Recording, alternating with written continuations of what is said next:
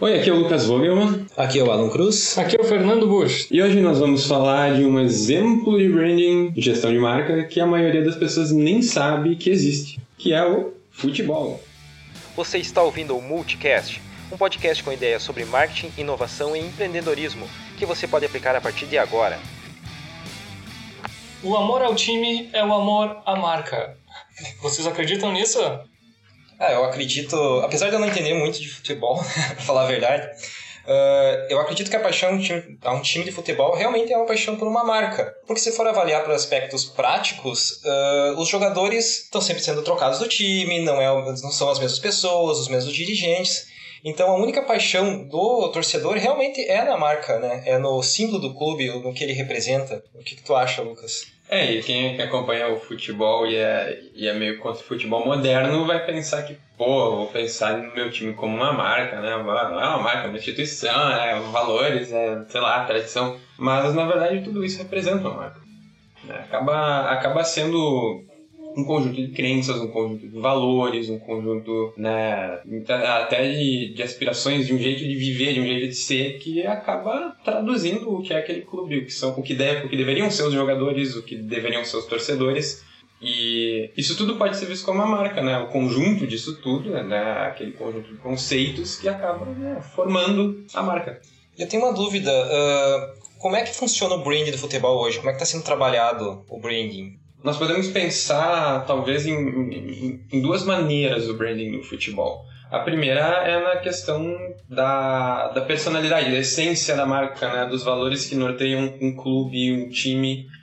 Uh, que nesse caso é, é, bem isso, é um conjunto de fatores históricos que levaram a, a um determinado clube ser conhecido por determinadas coisas. Né? Aqui no Rio Grande do Sul a gente tem o o Inter, por exemplo, que tem aquela história de clube do povo, né, de, de inclusão, de aceitar todo mundo, e o, o Grêmio, que acaba sendo visto mais como um futebol raça, aguerrido, né, combativo, competitivo. Uh, mesmo que os dois clubes tenham tido times vitoriosos que seguiam essas características e que os dois clubes tenham um histórico até bem parecido no sentido de inclusão, de popularidade, um acaba sendo conhecido como o Clube do Povo e outro acaba sendo conhecido pelo, pelo futebol raça, né? E, e é legal a gente, a gente pensar nisso como um mito ao redor do clube, né? Como isso separa o fato da construção da história, né? Uhum. Porque pegando esse exemplo, né, que é, é legal de analisar porque é uma, é, é meio que uma dualidade, né? Só tem dois clubes muito grandes no, no estado eles acabam se comportando como marcas tendo uma estratégia de diferenciação. O Inter, na fase mais vitoriosa da, da história deles, que foi provavelmente 2006, tinha um time muito aguerrido, que jogava muito na vontade e na intensidade, que era muito parecido em alguns aspectos com o Grêmio da década de 90, do Filipão, aquele famoso lá, que as pessoas falavam que batia em todo mundo, mas que ganhava muito. Mas então os valores da marca, do time, uh, ele refletem realmente no jeito de jogar, nos resultados? Como isso, é, como isso acontece? Pode refletir, mas é uma, é uma conversa que acontece mais na cabeça do torcedor em muitas ocasiões, né? Porque hoje no, no futebol globalizado, por assim dizer, em que clubes estão muito preocupados em, em se manter relevantes esportivamente, eles acabam tendo que abrir mão de características, né? Que, que eram muito relevantes historicamente. Ficando no exemplo de Grêmio e Inter, né? O Grêmio teve que abandonar aquele estereótipo, né? Duro e, e, e super raçudo, né? E, vamos que vamos, batendo e jogando forte, né? Para virar um, um time que jogava de maneira mais leve. Mas isso acaba sendo interessante porque mesmo que o clube tenha essas intenções de né, modernizar o futebol e acompanhar o que está o que tá acontecendo em tendência ao redor do mundo, esportivamente falando, ele acaba ele não consegue se desligar dos valores que compõem o mito do clube, a marca, uhum. né? Uhum. Por exemplo, acontece de alguns jogadores desse Grêmio de hoje, que a gente está falando 2018, serem altamente técnicos, mas serem cobrados por muitos torcedores para serem mais duros, mais, né? Para meter pressão em, em árbitro, para meter pressão em adversário, aquela coisa de dedo na cara, né? E, e, por mais técnicos que eles sejam, eles são aplaudidos por isso, né? E não necessariamente pela capacidade técnica. Uhum. Tudo porque a marca do clube é construída ao redor disso. Sim. Tem todo um significado cultural, né? Eu acho É. que essa é a questão que os torcedores ficam meio assim, não sei, me corrija se estiver errado, que o time de futebol não é bem uma empresa que trabalha branding de certa forma, porque também é uma espécie, é uma espécie de símbolo cultural, né? É, exatamente, ele acaba, ele acaba se aproximando muito do branding que a gente pode falar para, por exemplo, lugares ou países, né? Que a gente não está falando de marca de produto em si, Uhum. mas de uma organização não é o melhor termo, até porque organização pode ser uma empresa, mas né? Uma entidade. É, de uma entidade. Uhum.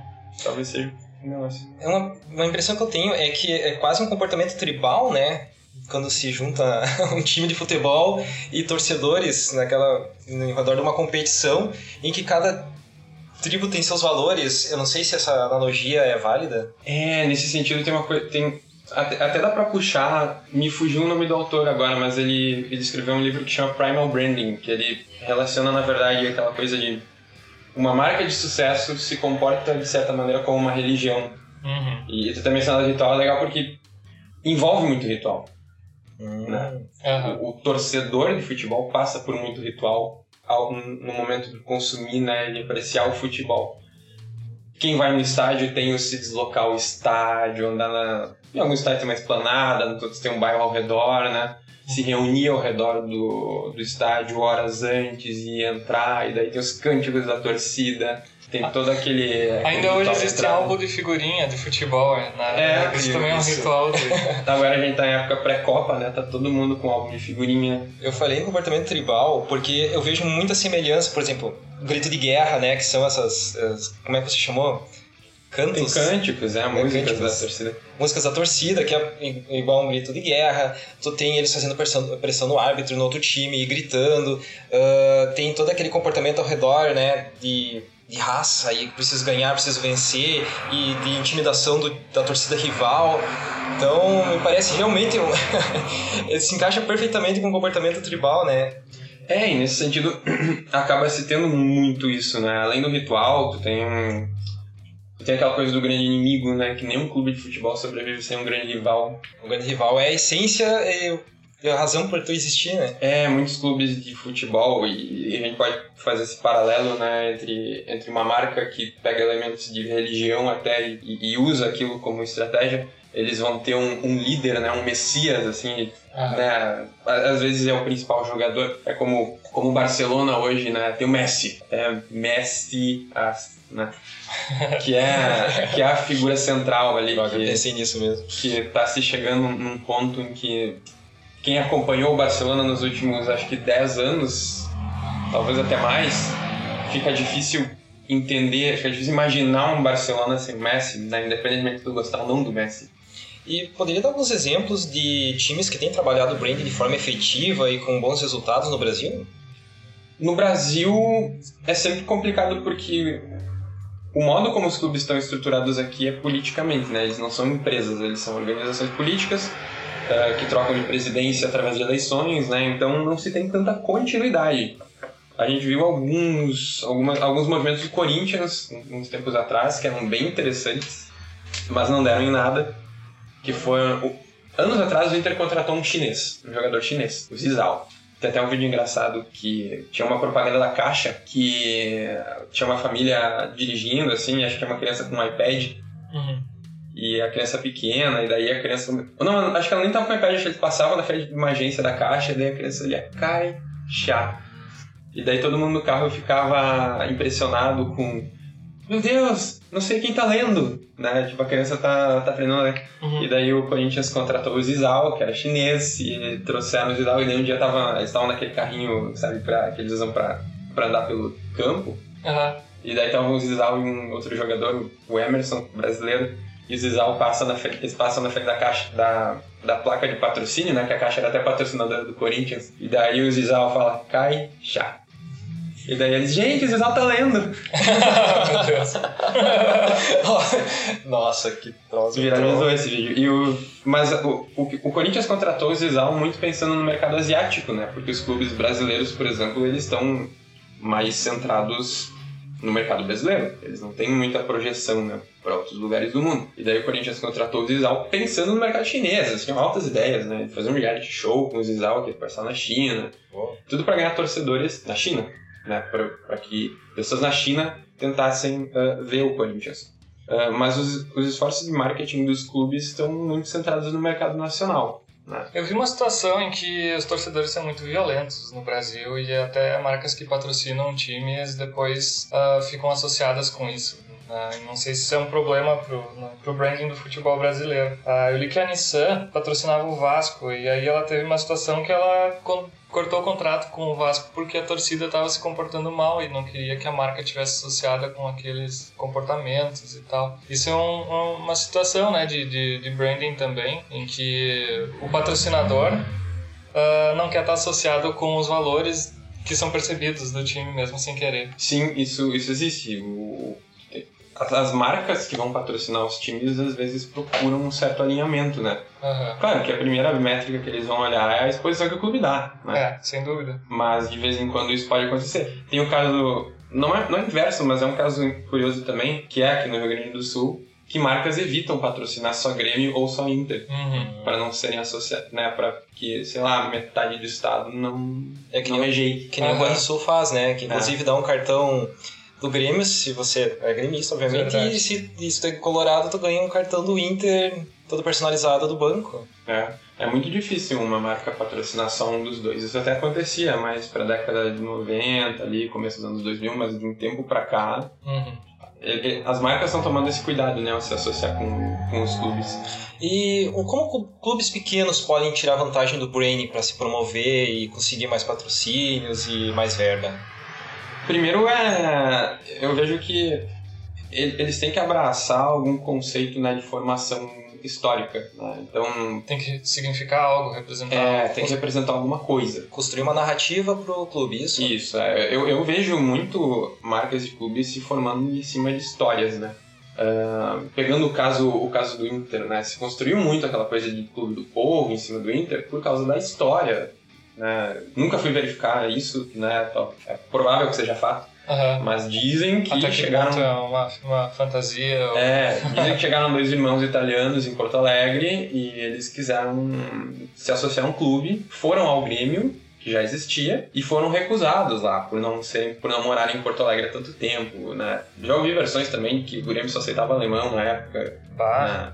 Né? Uh, mas aí eles eles foram ao Grêmio e Isso não foram 1911? É, é, quando... Não, antes? O Inter fez 109 anos, eu acho, essa semana. Bah. Uhum. Aí eles foram até o Grêmio, não foram aceitos lá. E, e sob esses ideais, né, de, de, aceitar todo mundo, eles criaram o Inter, que é justamente inspirado na Internazionale de Milão. Uhum. Né? E, e, toda essa narrativa de clube do povo se construiu aí, né? No sentido de não, não rejeitar ninguém. Aqui, conferindo os dados, ele tem 109 anos, o Sport Clube Internacional. É, faz 109, então. Fez essa, acho que foi essa semana. Isso tem relação também com os mascotes, né? Porque eu vejo o Inter usa o Saci. É, a questão do, do mascote por exemplo, o, Inter tem o Saci por causa dessa narrativa de clube do povo, né? Uhum. Eles pensaram, claro, numa figura mítica, né? Que é o Saci, mas de pele negra, né? Justamente para reforçar esses ideais. De... E do folclore brasileiro, né? É, sim. Enquanto enquanto o Grêmio com aquela com toda essa história de combatividade, né, de união e tal, Mosqueteiro. É um mosqueteiro. Ah. Não é um mascote muito forte dentro do Grêmio, até foi usado muito por uma época, mas nunca se insistiu muito no mosqueteiro. E o mosqueteiro tem uma ligação forte, né, com euro europeus, obviamente, que Sim. é o que surgiu. É, os jogadores, como tu falou, aceitavam jogadores alemães e tudo mais. E, é, e a questão da batalha e da luta. Mas do Saci me parece algo um pouquinho mal escolhido, porque tecnicamente ele só tem uma perna, né? é, tem essas coisas, né, que você pode avaliar. Mas. Só precisa de uma para jogar bem. Nossa, precisa. é, pode falar, precisa de uma perna para marcar gols, mas tipo. Nossa, tem uma interpretação muito negativa tu usar o Saci. E essa coisa do mascote é legal que, que ela acontece em, em, dos dois lados, né? Tem. Tem jogo, já teve jogador do Inter que, que fez gol em Libertadores e uh, pegou, não sei de quem, um gorro e um cachimbo e saiu pulando em uma perna na comemoração. Uhum. Já teve jogador do Grêmio que fez gol no estádio do Inter e saiu imitando o Saci sarcasticamente, né? Uhum. Então acontece dos dois lados. Interessante. Uma curiosidade, a gente pode comparar o, o comportamento do torcedor Grêmio e Inter, por exemplo, com, ah, com, com grandes marcas que não são do futebol, Ah, tipo Marvel e DC, ou tipo ah, Star Wars, Star Trek, De certa maneira, sim, né? Coca-Cola e pensar- Pepsi. Se tu for pensar, principalmente fora do âmbito de marca de consumo, né? Uhum. Defensores da marca. É, seria mais pro Marvel DC, Star Wars, Star Trek do que do Coca-Cola e Pepsi. É. Ah, mas de certa maneira sim, porque existem uma série de valores, né, que às vezes são bem subjetivos, mas que a pessoa consegue perceber, que formam aquela marca. Uhum. E algumas pessoas vão, vão defender mais um e menos o outro. É. Claro que aí a gente vai. Uma coisa bem particular quando a gente vai pensar em branding para clube para qualquer entidade esportiva é que normalmente o fato. A, a escolha vem de casa, né? Meio que hereditária. Aham. Né? Muitas vezes tu não, tu não necessariamente escolhe o teu clube numa, numa situação de plena, plena ciência, né? Não, eu escolhi esse clube por causa disso. Aham. É porque, né, tua família, muitas vezes, é... Aham. E, e vai muito quem te influencia, né? Claro que tem, tem muita gente que é filho de casais que torcem para times rivais, né? E daí vai muito da influência, né? E outra coisa, ah, um bom branding para um time de futebol compensaria ele o fato de ele não ser um, um bom time, por exemplo, não ter tantos resultados, mas o branding fazia com que ele tenha uma torcida apaixonada da mesma forma. O, o branding ajuda nisso, mas mais ainda se a gente for pensar no clube enquanto empresa, que é uma, é uma coisa que tende a acontecer, né? Ainda no Brasil não acontece muito, mas na Europa, por exemplo, é, é o que acontece na maioria dos casos. Tem o, o- o caso do Manchester United da Inglaterra, que é um clube rico pra caramba, eles têm muito dinheiro mesmo. Uhum. Mas dinheiro a níveis bizarros, assim, a nível Real Madrid da vida. Que a gente sempre pensa no Real Madrid como o Sim, clube mais endinheirado do planeta, mas o Manchester United tá sempre muito perto. E eles sempre, sempre não, mas da- desde a década de 90 tem essa preocupação do clube enquanto marca, e, e não só marca esportiva, no sentido de isso aqui é um clube e a gente joga futebol, mas sim como marca de consumo. Eles, eles usam a marca Manchester United para lançar muito produto, para lançar outros empreendimentos, como por exemplo restaurantes. Existem restaurantes do Manchester United. Ah, eu vi alguns restaurantes do Grêmio em Porto Alegre. É, achei o, o Grêmio fez isso com a hamburgueria deles, né? E, e aí o branding ajuda, porque tu começa... Claro que no caso do, do Grêmio, as- essas hamburguerias estão no estado. Então é muito gremista que vai lá, é difícil. Eu não sei se tem... Eu não tenho dado disso, né? Mas acho que é difícil o Colorado na hamburgueria do Grêmio. Uhum. Ai, que o hambúrguer é muito bom. É, é bom mesmo, eu já comi lá, mas... é, o, o Manchester United já abre restaurantes na Ásia, por exemplo. Uhum. Porque eles sabem que na Ásia tem um mercado que até uma década atrás, uma, talvez duas décadas atrás, era pouco explorado. E eles usaram muito o branding como clube para abrir empreendimentos do Manchester United. E, e para um público que não conhece eles, aí tem uma, né, tem aquela coisa de eu não acompanho o futebol deles, mas eu fui no restaurante e no restaurante e eles usam o restaurante como um espaço de branding, né, que vai a pessoa vai reconhecer a história do Manchester United e por aí vai, né? Uhum. E, e eles vão usar o restaurante também como meio de conseguir um, uns torcedores, conseguir exposição de marca. Então, lá na, na Europa e até nos Estados Unidos, eh, eu vejo, como você está descrevendo, que esses times são tratados como se fossem empresas e realmente empreendimentos que devem obter resultado, obter lucro, obter valor de marca e com isso lucrar com venda de produtos, merchandising e tudo mais. E no Brasil isso parece que eles tentam fazer isso, mas fica sempre meio amador, não avança, não avança muito.